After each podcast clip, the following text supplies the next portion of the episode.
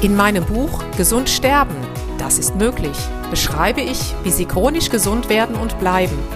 Denn unsere Sinne werden heutzutage mit Informationen aus den unterschiedlichsten Kanälen überflutet, wodurch unsere Gesundheit nachhaltig geschädigt werden kann. Sie erhalten in meinem Buch wertvolle Tipps, wie Sie die Informationsflut, die Sie über Ihre Sinnesorgane aufnehmen, gezielt als Medizin für sich nutzen können, um Ihren Weg in die chronische Gesundheit zu starten. Das Buch Gesund sterben, das ist möglich von Jutta Suffner. Jetzt überall im Buchhandel.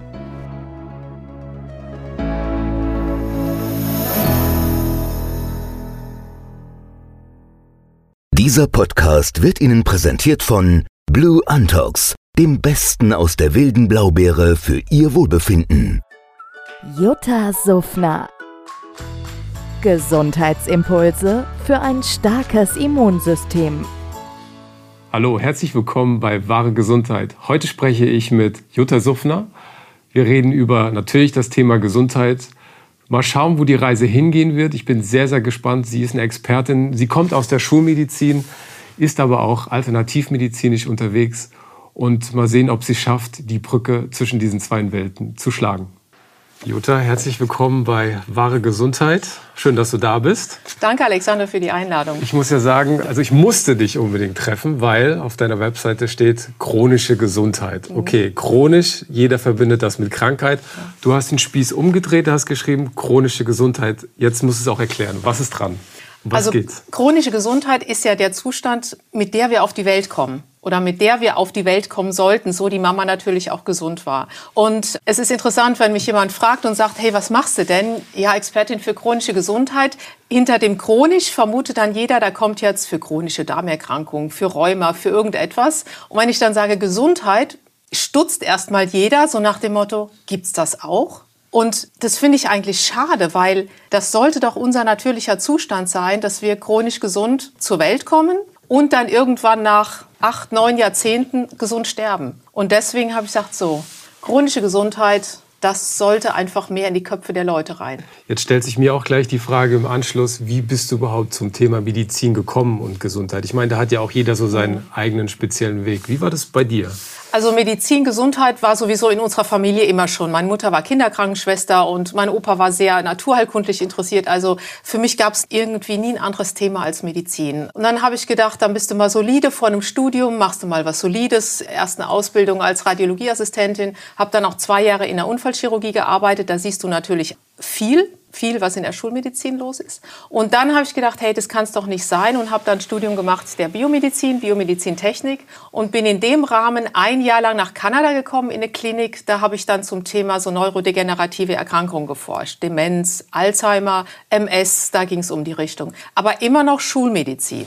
Ja, und dann folgten natürlich noch mal 20 Jahre bei einem sehr großen Unternehmen Ultraschalldiagnostik in allen Bereichen. Also ich habe tausende von Ultraschallscans gemacht, begleitet, betreut. Es war echt mein Leben. Also die Schulmedizin, ich fand es einfach faszinierend. Also wir haben hier wirklich jemanden sitzen, der kennt sich mit der Schulmedizin aus und ist auch grundsätzlich ein Freund von der Schulmedizin. Ganz genau. Also ich finde immer nur zusammen sind wir stark. Und deswegen wäre ich, glaube ich, auch nie zu dieser, ich sag mal, Weltenverbinderin geworden, die ich jetzt bin, wenn ich nicht dann selber mal so ein einschneidendes Erlebnis gehabt hätte, mit einer Herzmuskelentzündung eben flach zu liegen. Und, das ist ja ein bisschen mehr als nur flach liegen. Also. Ja, wenn du mal ein Jahr im Bett liegst und drei Jahre dann eine Schwerbehinderung hast und dann sieben Jahre brauchst, um wieder fit zu werden und dir die Schulmedizin sagt, du, da kannst du nicht viel machen, du brauchst deine Medikamente. Ich glaube, manchmal muss man einfach, oder ich durfte erst mal richtig tief sinken, um zu merken, du pass mal auf, entweder es geht nicht weiter oder du schaust mal, was gibt's noch an anderen Dingen. Ich gebe zu, ich war ein totaler Sturschädel. Ich war komplett auf der schulmedizinischen Ebene und bin aber dann über eine Freundin erstmal zur Elektroakupunktur gekommen, zur Naturheilkunde. Also ich habe erst mal erkannt, hey, unser Körper ist nicht einfach ein Auto, was fährt, sondern ja, bei Männern auch euer Auto pflegst und hegst du ja. Du machst einen TÜV, ne? du machst Sommerreifen, Winterreifenwechsel. Warum mache ich das eigentlich nicht? Und ich gebe ganz ehrlich zu, erst durch diesen massiven Einschnitt ist es mir so richtig bewusst geworden. Und als ich dann mal erkannt habe, hey, da gibt's Vitalstoffe, da gibt's sowas wie Vitamine, die brauchst du, weil in einen Diesel füllst du auch keinen Super ein.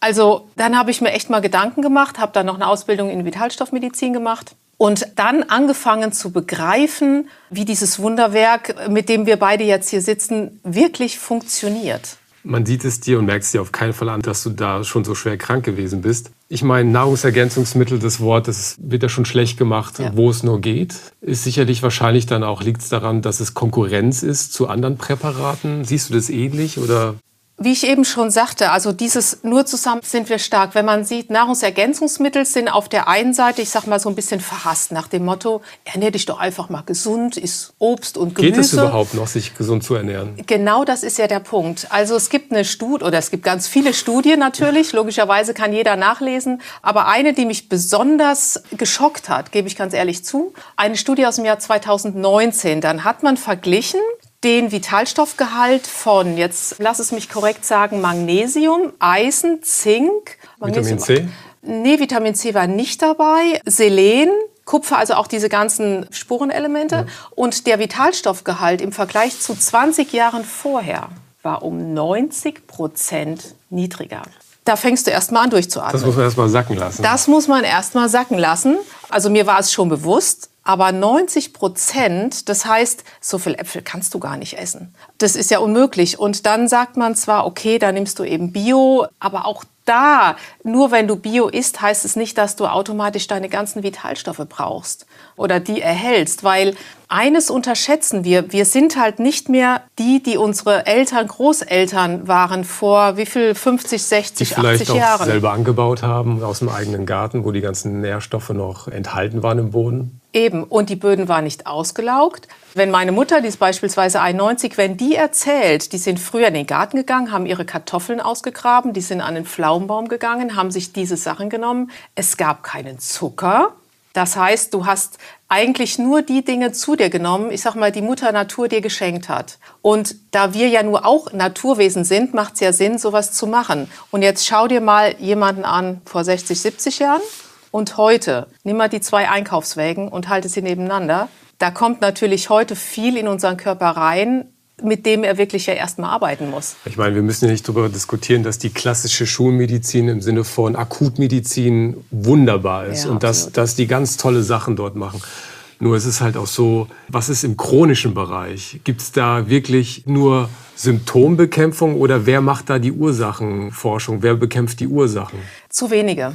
Genau, das, das ist ja auch so mein Ding, dass ich sage, lass uns doch mal nach der Ursache forschen, weil warum gibt es denn chronische Erkrankungen? Früher kannte die ja keiner und die haben in den letzten Jahren, egal ob du Darm, Herzgeschichten, es sind ja alles chronische Erkrankungen, Zivilisationserkrankungen, die nehmen ja alle zu. Und die haben alle eine Ursache und das sind Entzündungen. Egal, auch wenn du Krebs nimmst beispielsweise, jede Krankheit hat als Ursache eine Entzündung. Und wenn du natürlich Stoffe zu dir nimmst, die diese Entzündung fördern, dann läufst du in so eine Schiene von chronischen Erkrankungen rein. Was begegnet dir denn so überwiegend in deiner Praxis? Mit was kommen die Leute hin? Wie kannst du ihnen helfen? Wie gehen sie wieder raus? Das Standardthema ist Darm.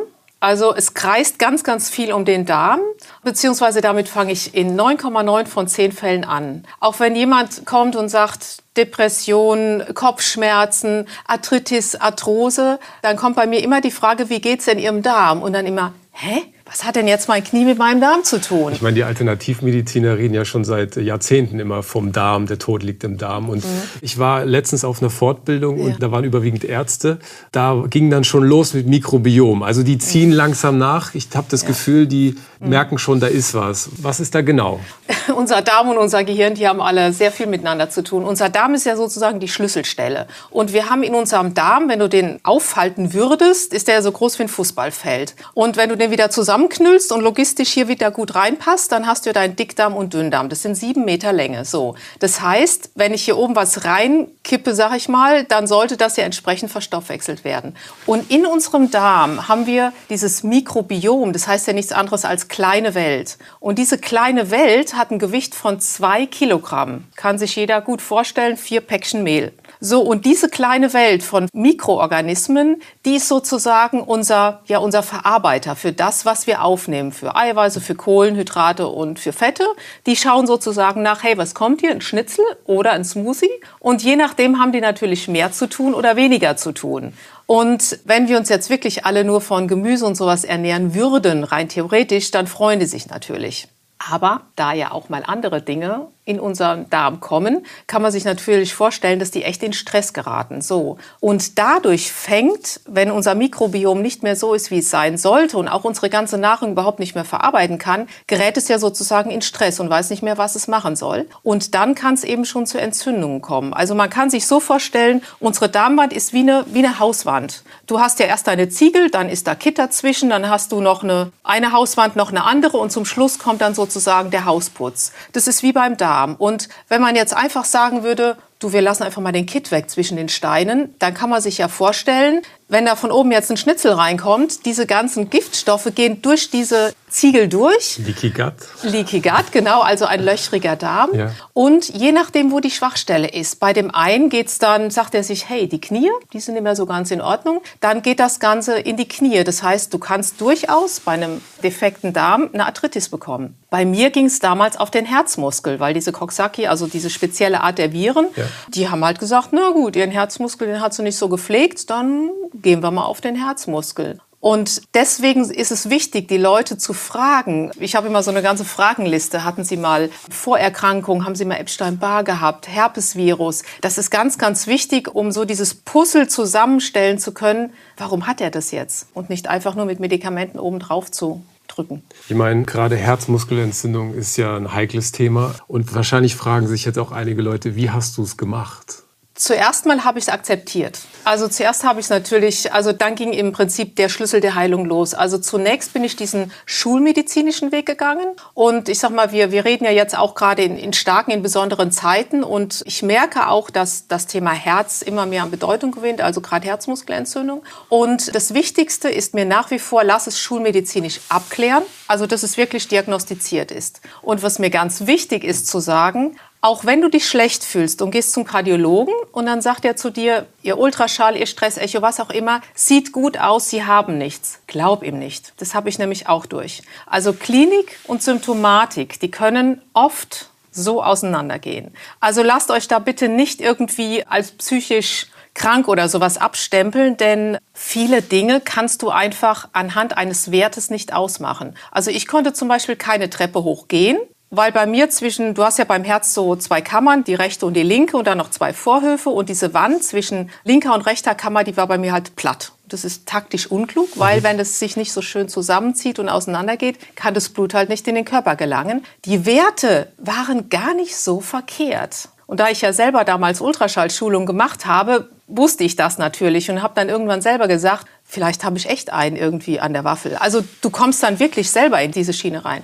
Und äh, dann habe ich aber das Riesenglück gehabt, eine Ärztin zu finden, die die Elektroakupunktur nach voll gemacht hat und die einfach mal ganzheitlich meine ganzen Blutparameter gecheckt hat. Das wäre auch meine Empfehlung zu sagen, nicht nur ein kleines oder großes Blutbild, sondern die Leute denken ja, wenn sie äh, wenn sie ein großes Blutbild bekommen, dass das was ganz Besonderes ist und mhm. dass sie jetzt ganz viel Informationen bekommen. Dabei ist das ja nur, wenn du akut krank bist, dann verändert sich da vielleicht ganz was. Ganz genau. Ja. Aber was ist mit deinem Vitamin D3? Was ist mit Zink, Selen, Magnesium? Das sehen wir da nicht. Fällt alles unter den Tisch und diese Blutwerte, die sagen ja in dem Sinne nichts aus. Ich meine, die sind damals gemacht. Das ist ein Grenzwert von A nach B. Der muss aber jetzt nicht auf dich passen. Vielleicht muss man noch dazu sagen, dass bei einigen Laboren oder bei vielen Laboren mhm. ist ja auch das, der Pool an kranken Menschen, die die Informationen einschicken, die sind schon krank und genau. sind schon schlecht. Das heißt, du wirst eigentlich mit einer schlechten Gruppe verglichen, mhm. aber du willst ja mit dem Optimalzustand ja. verglichen werden. Ne? Ist das so korrekt? Kann ich absolut unterstreichen. Und was ganz wichtig ist, da wird zum Beispiel der BSG bestimmt, also die Blutsenkungsgeschwindigkeit. Das kennt noch jeder. Die müsste allerdings auch im Idealfall null sein. Ne? Also eigentlich darf sich das nicht absenken, sagt einem auch keiner. Das bringt dir aber nichts. Du brauchst ein CRP, ein hochsensitives CRP, du brauchst DD Primäre. Also da gehört einfach ein größeres Orchester zu, um zu sehen, hey, wie geht's dem Alexander denn jetzt? Also dazu nützt mir ein großes Blutbild relativ wenig. Vielleicht gibt es noch eine ganz andere Ursache. Der hat einen Epstein-Barr gehabt, sein Immunsystem total unten, das Glutathionis und also es gibt seitenweise Blutwerte, die du machen könntest. Und da gebe ich aber immer gerne so eine Liste raus und sage, damit gehst du jetzt zum Hausarzt. Egal was der sagt, auch wenn der schief guckt. Also Gruß an alle Hausärzte. Es gibt, es gibt tolle Hausärzte, ich ja. kenne wundervolle. Nur bei manchen darf man etwas nachhaken. Und ich sage, mit dieser Liste, ihr geht nicht eher raus, bis diese Werte abgenommen sind. Man muss ja auch die Kassenärzte vielleicht so ein bisschen in Schutz nehmen. Die, ja. haben, die haben halt ein Budget und Absolut. das dürfen sie sich überschreiten. Und was dürfen sie machen? Zwei, drei Werte, die 99 Cent kosten und dann war es das schon, genau. weil Vitamin D kostet ja fast 30 Euro. Ja. Und das muss man dann vielleicht auch noch mal aus eigener Tasche bezahlen. Absolut. Und die Kassenärzte, die sind einfach unter Druck. Also die wollen ja jedem gerecht werden, aber mit diesem Zeitfenster, das schaffen sie ja gar nicht. Also das ist kein böser Wille, sondern sie können es nicht. Sie werden vom System da reingezwängt. Fünf bis sieben Minuten pro Patient, habe ich mal ja. gehört. Ist das Passt. Gut, wenn jemand wissen will, wie es geht, klar, kann er sich an dich wenden. Mhm. Das ist ja, ist ja klar. Gibt es irgendwie schon mal so zwei, drei Sachen, die du an die Hand geben kannst, was man tun sollte dann? Also Vitamin D3 ist wichtig, klar. Also gerade wenn es jetzt, wir beziehen es einfach mal aufs Herz beispielsweise. Okay. Also Vitamin D3 ganz, ganz wichtig. Da kannst du locker 4.000, 5.000 Einheiten pro Tag nehmen. Dazu brauchst du aber Magnesium, weil ohne Magnesium wird Vitamin D wiederum nicht in die aktive Form übergeführt.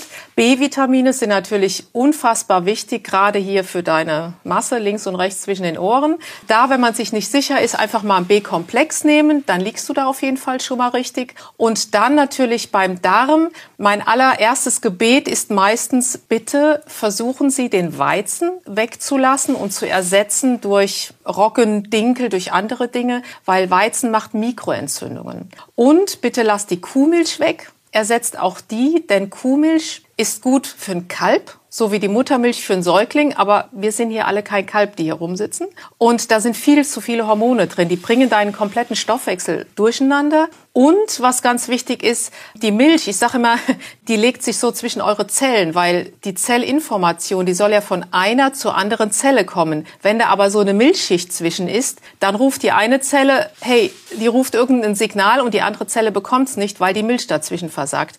Deswegen ist es ganz oft auch bei Menschen, die Probleme mit der Lunge haben. Ich sage, erst mal die Milch weglassen und die merken oft schon, wie sie oh, wie sie dann wieder ganz anders durchatmen können. Also das sind jetzt schon mal ein paar super mhm. Punkte, die man wirklich jedem mit an die Hand geben kann. Kann jeder machen. Ja. Es kostet nichts, ob du die Milch holst, dann holst du eben Mandelmilch, Kokos, Sojatrink, irgendwas anderes. Da gibt's genug Alternativen. Wenn du jetzt wirklich tiefer noch einsteigen willst, geht's dann Richtung Mikrobiomanalyse, um wirklich die Ursachen zu finden? Wie gehst du da vor? Also ich gebe zu, nach 35 Jahren kriegst du irgendwann eine gewisse Intuition, wenn du mit den Menschen redest. In einem Beratungsgespräch nach einer halben Stunde, ja, da kann ich schon sehr viel sagen. Ich frage frage sehr, sehr viel. Und danach, ich mache ja noch eine andere Diagnostik, diese Informationsmedizin, aber alleine mit einem Beratungsgespräch kannst du den Leuten die ersten Schritte mit auf die Reise gehen. Denn es geht auch immer noch mit dabei, dass ich sage, zum Beispiel, um euren Darm, ich sag mal, wieder auszukleiden, brauchst du Glutaminsäure, du brauchst gute Untermieter. Ich sage mal, wir kündigen erstmal ihren Untermietern, die sie nicht mehr haben, sofort, fristlos. Und wir gucken dann einfach mal, wenn du abends ein gutes Probiotikum nimmst, dass du die guten Untermieter wieder nachzüchtest. Das heißt also, gesund sein ist vor allen Dingen eine Hohlschuld. Das heißt, Selbstverantwortung. Und der zweite Punkt ist, man muss auch selber was tun. Die Pille gibt's bei dir auch nicht, die Nein. Wunderpille, sondern mhm. es hat was mit wirklich Lifestyle, Veränderung Absolut. zu tun. Du musst es. Ich gebe ja zu, ich war ja früher auch so eine Nummer nach dem Motto, wenn du etwas hast, dann kommst von außen jemand oder du nimmst etwas und dann passt das schon. So geht's nicht mehr. Selbstverantwortung ist ist das Schlüsselwort unserer heutigen Zeit. Nur so geht's. Also vielleicht ein harter Satz, aber für die meisten Erkrankungen bist du selber verantwortlich. Auch ich war es damals. Also wenn mir das damals jemand vor 20 Jahren mal am Anfang gesagt hätte oder hat mir ein guter Freund gesagt, dem habe ich die Tür zugeknallt. Du willst das nicht hören. War das Stress bei dir damals oder was denkst du, was war es? Es kam alles zusammen. Es war Stress. Also ich habe zwar meinen Beruf geliebt, die Ultraschalluntersuchungen, hatte aber freizeitmäßig, ich habe sehr viel in der klassischen Musik auch noch gemacht, zu wenig Schlaf Die Ernährung, gebe ich zu, hat da definitiv Luft nach oben gehabt. Und bei mir war der Auslöser ein Virus. Ich hatte mir auf einer Reise in den Suchs von Marrakesch Coxsackie-Viren eingefangen. Also es ist eine spezielle Art von Viren und die lieben halt den Herzmuskel. Und mein Immunsystem war, war vorher schon so abgekippt, mhm. dass wenn dann von außen ein Virus reinkommt, der denkt sich natürlich, ey, super, jetzt geht die Post ab. Und der ging dann auf den Herzmuskel. Und das Wichtigste vielleicht von allem, ich hatte verlernt, auf mein Herz zu hören. Und das fällt mir momentan bei ganz vielen Anrufern oder Beratungsgesprächen, die ich habe, sehr stark auf, dass die Menschen verlernt haben, sich selber wieder zu fühlen oder auf sich selbst zu hören. Hat das was damit zu tun, dass vielleicht viele auch extrem gerade in der Angst sind und so das vielleicht gar nicht können gerade aktuell? Ja, und Angst ist ja unser größter Stressfaktor. Und was viele auch unterschätzen, sie meinen dann, ich esse gesund und alles. Jedoch zum Beispiel, wenn du Angst hast, reagiert ja dein Immunsystem, weil das kann ja nicht unterscheiden, steht der Säbelzahntiger vor mir ja. oder denke ich nur, dass der Säbelzahntiger vor mir steht. Das heißt, wenn du die Augen schließt und, und in einem Angstsystem bist, dann laufen natürlich diese ganzen hormonellen Situationen und Reaktionen ab. Und was dann passiert, ist, dass dein Vitalstoffgehalt, ich sag mal, der zu 100 Prozent gefüllt ist, deine Zellen suchen sich natürlich, boah, wo kriege ich jetzt Futter? Und Angst, Stress, egal ob physisch, psychisch oder emotional, ist der größte Vitalstoffräuber. Das wird dir aber nicht gesagt. Mir wurde es ja damals auch nicht gesagt. dann haben wir noch leere Böden, wo nichts mehr drin ist. Bis zu 90 Prozent ja. wahrscheinlich. Es gibt ja auch, ich habe in vielen verschiedenen Büchern schon gesehen, die auch in ganz populären Verlagen erschienen sind. Ja. Da stand was von 50 Prozent, der eine 80. Ja. Im anderen Bereich waren es auch um die 90. Dazu mhm. habe ich demnächst auch einen Gast da, der kommt aus dem Bereich, der kennt sich mit Böden aus. Der hat in dem Bereich promoviert. Da gehen wir dann genau rein. Das wird hochspannend, mhm. weil da fängt es ja auch irgendwo an. Ne? Das ist ja ein Kreislauf, das, das Ganze. Und, und wenn es schon in Böden beginnt, wie soll es dann beim Menschen ankommen? Geht ja nicht. Ich glaube jedoch unterschätzt, also Ernährung ist, da gebe ich dir absolut recht. Die Ernährung, also dieses Bewusstsein, tue deinem Körper etwas Gutes, weil ich muss manchmal wirklich grinsen, wenn ich vor einer Autowaschanlage stehe. Ich stehe da selten vor, muss ich zu meiner Schande gestehen. Und dann stehen da Fahrer vor mit einem Auto, wo ich denke, hey, dieses Auto ist sowas von sauber. Wieso steht dieser Mensch davor? Wenn ich dem aber sagen würde, nimm mal Vitamin D, weil irgendwie sehen deine Schleimhäute nicht so gut aus, dann wäre ich sagen, Moment mal, brauche ich doch nicht. Dieses Bewusstsein mit deinem Auto, wenn da die Warnblinkanlage irgendwie rot wird. Da fährt jeder, also zumindest jeder Mann, in die Werkstatt und sagt, hier Leute, guckt mal. Wenn man das mit unserem Körper vergleicht, wenn wir was merken, dann überkleben wir es einfach. Weil dann siehst du ja dieses Warnblinkteil Das Überkleben ist die Symptommedizin. Ganz genau, das ist die Symptommedizin. Nach dem Motto, ich will es nicht sehen, gib mir mal eine Pille ich muss ja irgendwie weiterlaufen. Da muss man ja aber auch schon wieder ganz am Anfang anfangen in der Ausbildung der Mediziner. Ne? Das fängt ja schon an mit den ganzen Kursen. Ja. Ne? Da wird dann schon mhm. Symptom, Symptom, ja. Medikament, Symptom, Symptom, Medikament. Das ist doch die Praxis. Es ist die Praxis. Also das ist letztendlich auch der Grund, warum ich aus der Schulmedizin ausgestiegen bin, weil ich hatte ja wirklich das Riesenglück, europaweit diese Ultraschallschulungen machen zu dürfen. Überall, von der Neurochirurgie bis kleine Frühchenschallen mit 500, 600 Gramm also alles. Und es gab so ein Schlüsselerlebnis, das war in, in Heidelberg im Deutschen Krebsforschungszentrum. Und da ging es um Patienten, die lebertransplantiert wurden. Und wir haben halt neue Technologien entwickelt. Und da wurde ich mal wieder als Feuerwehr hingerufen und neue Schallköpfe austesten. Und wir haben, dann hieß es immer, der und der Patient ist jetzt da, kommen Sie mal, wir können schauen.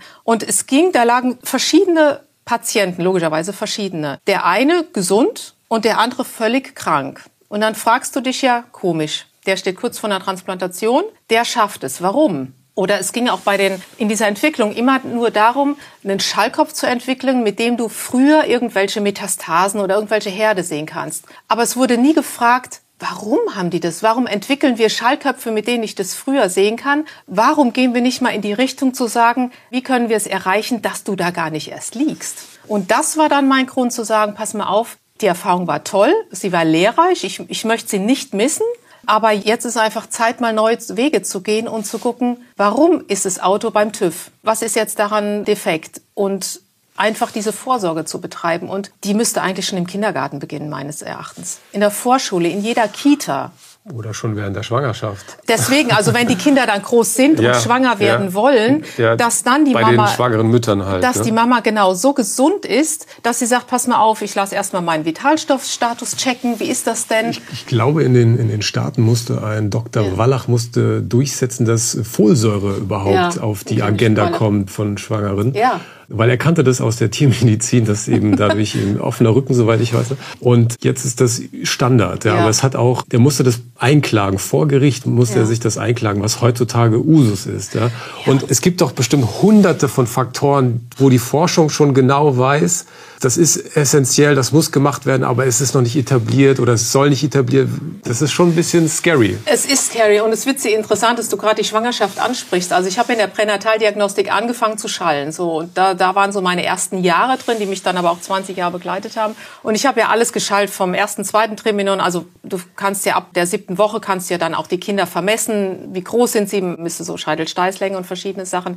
Da wurde alles gemacht. Ihr kommt noch mal zum Schall, 3D, 4D, alles wird gemacht. Aber wann wurde mal der Mama gesagt, hast du Vitamin D? Wie ernährst du dich? Was trinkst du? Was isst du? So rückblickend wurde da nie drüber gesprochen. Es wurde sich unterhalten nach dem Motto, vor vier Wochen war der das ist so ein, so ein Parameter am Kopf, den du misst, da war der zwei Zentimeter kleiner, heute, der müsste aber so und so sein. Der Mutter wurde eine unfassbare Angst gemacht, die kriegt ja die Krise, wenn die hört, der Kopf ist kleiner als er sollte. Anstelle mal mit der Mutter zu sprechen, hey, was kannst du tun, damit du und dein Kind sich regelgerecht entwickeln. Und da müsste die Reise hingehen. Da müsste ein Ernährungsberater von mir aus einfach die Schwangeren begleiten, weil woher sollen sie es wissen, wenn es ihnen jemand sagt? Wow. Ja.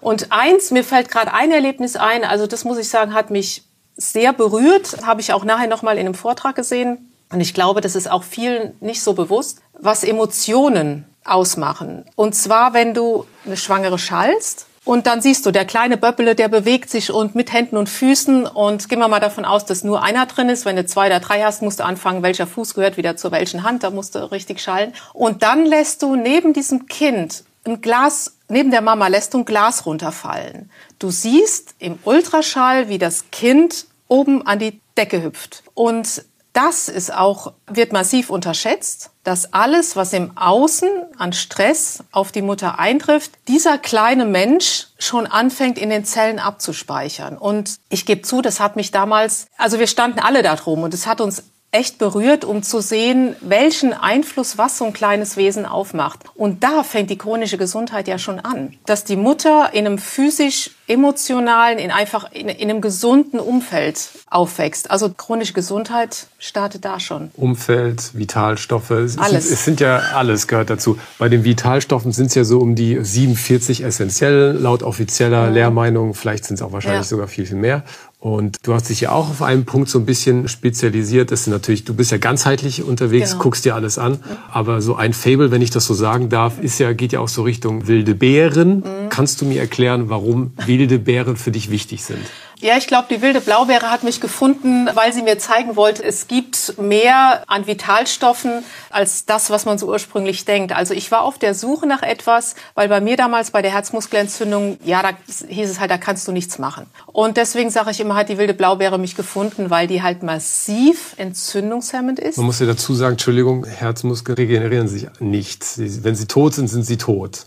Offen- Das ist die offizielle Variante. Okay, so habe ist- gelernt. Genau, das ist die offizielle Variante.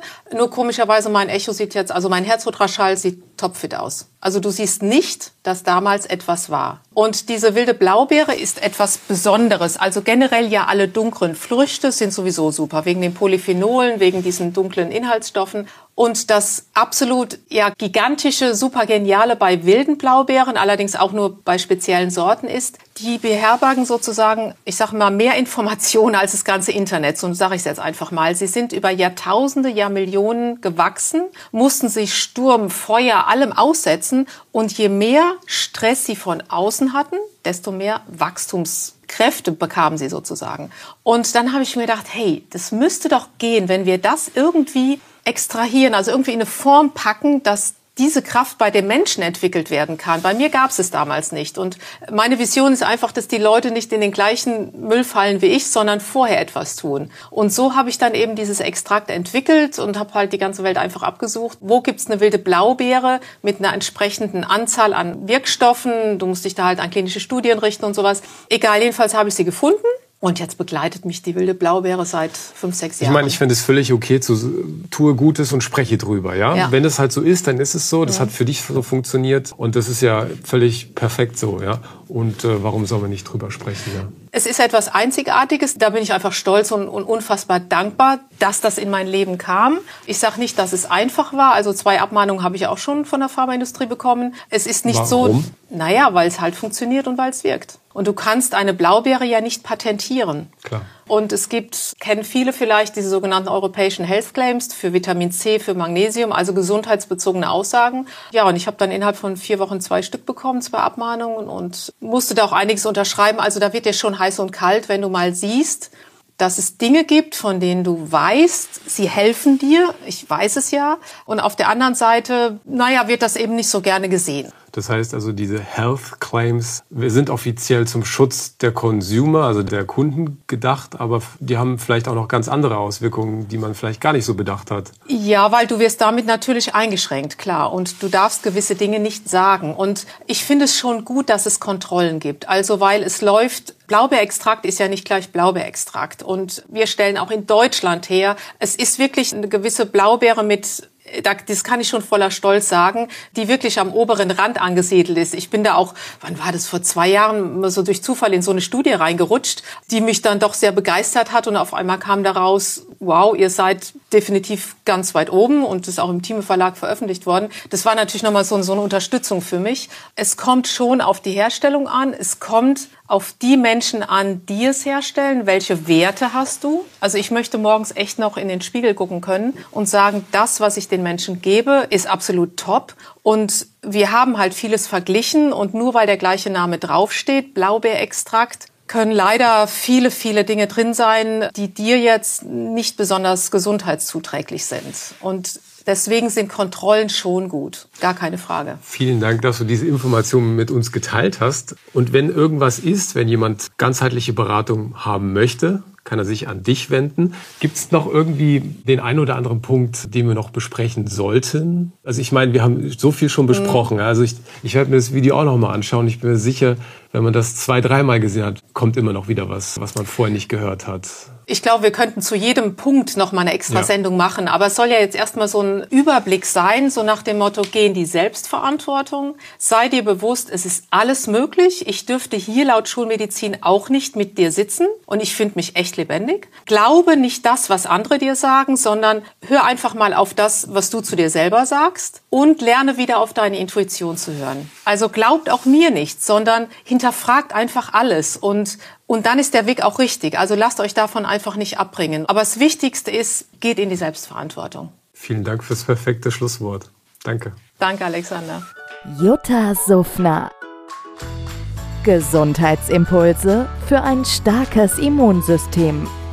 Dieser Podcast wurde Ihnen präsentiert von Blue Antox, dem Besten aus der wilden Blaubeere für Ihr Wohlbefinden. In meinem Buch Gesund sterben, das ist möglich, beschreibe ich, wie Sie chronisch gesund werden und bleiben. Sie erfahren, warum es wichtig ist, auf Ihr Seepferdchen zu achten und was tanzende Kühe mit Ihrer Gesundheit zu tun haben.